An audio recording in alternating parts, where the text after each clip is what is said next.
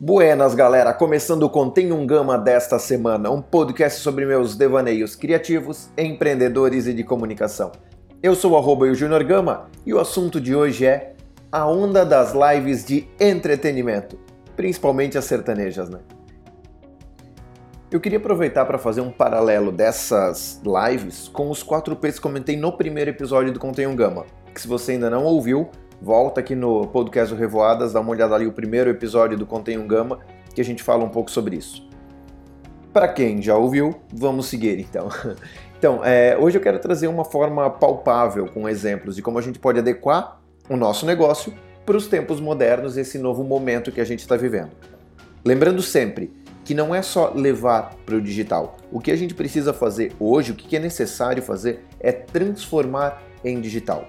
Transformar tudo transformar as experiências, transformar as entregas, transformar o negócio para o digital. E o que tudo isso tem a ver com as lives dos artistas e com a nossa empresa? Primeiro ponto, qual que é o produto dos artistas?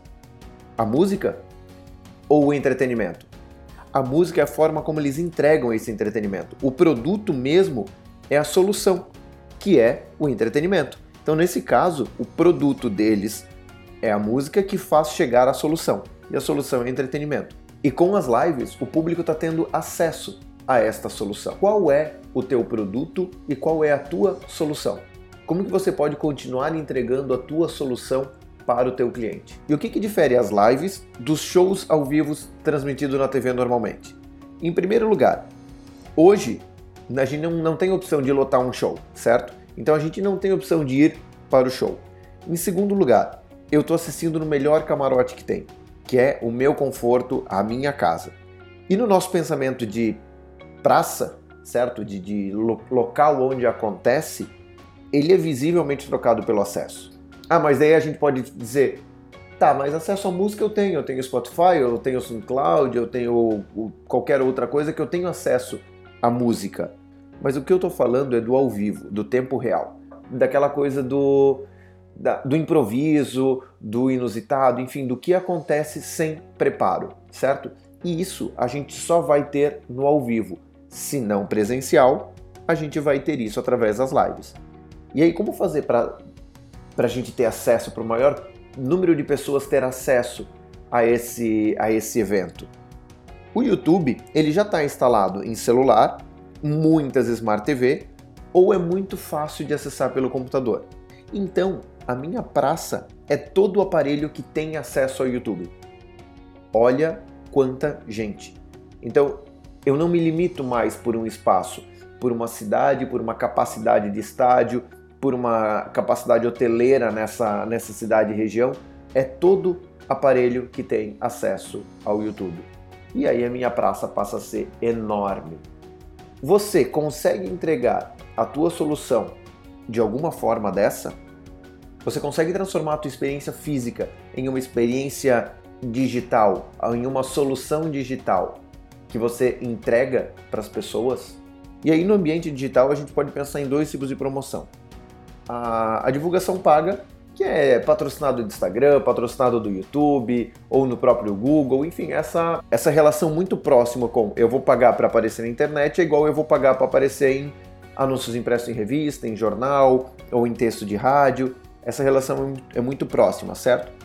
E o outro ponto muito importante da, dessa divulgação para digital é o compartilhamento do, do público. Porque este compartilhamento ele vai gerar confiabilidade. Ah, o meu amigo compartilhou. Pô, ele tem um bom gosto musical, eu vou ouvir também. Ou até, eu vou fazer parte de um grupo. Todo mundo está vendo, todo mundo está compartilhando, todo mundo está, está comentando eu também quero fazer parte desse grupo. Eu também quero comentar as mesmas coisas que eles. Entende? Então, isso também acontece muito na internet com um lastro muito maior. E a entrega de valor das lives, ela, ela pode ser considerada muito verdadeiro, porque ele rola realmente a conexão do artista com o público. Em vários, em vários fatores rola, rola essa conexão. E o grande sucesso destas lives está nessa conexão. Eu vou fazer um paralelo que eu estava assistindo uma live no YouTube, do, assisti várias do, dos artistas, e pô, era verdadeiro, sabe? Era espontâneo. E aí depois eu fui assistir uma live no Multishow. Primeiro, na live da Multishow, a mesinha do lado do artista tinha só garrafa d'água. Já perde um, perde um pouco da verdade, perde um pouco dessa, dessa descontração que está acontecendo no YouTube, certo? Então esse já é o primeiro ponto. Essas lives têm verdade por causa disso, porque eles fazem como realmente é, é eles tentam se aproximar ao máximo do público. Outro, há uma causa social por trás de todas essas lives.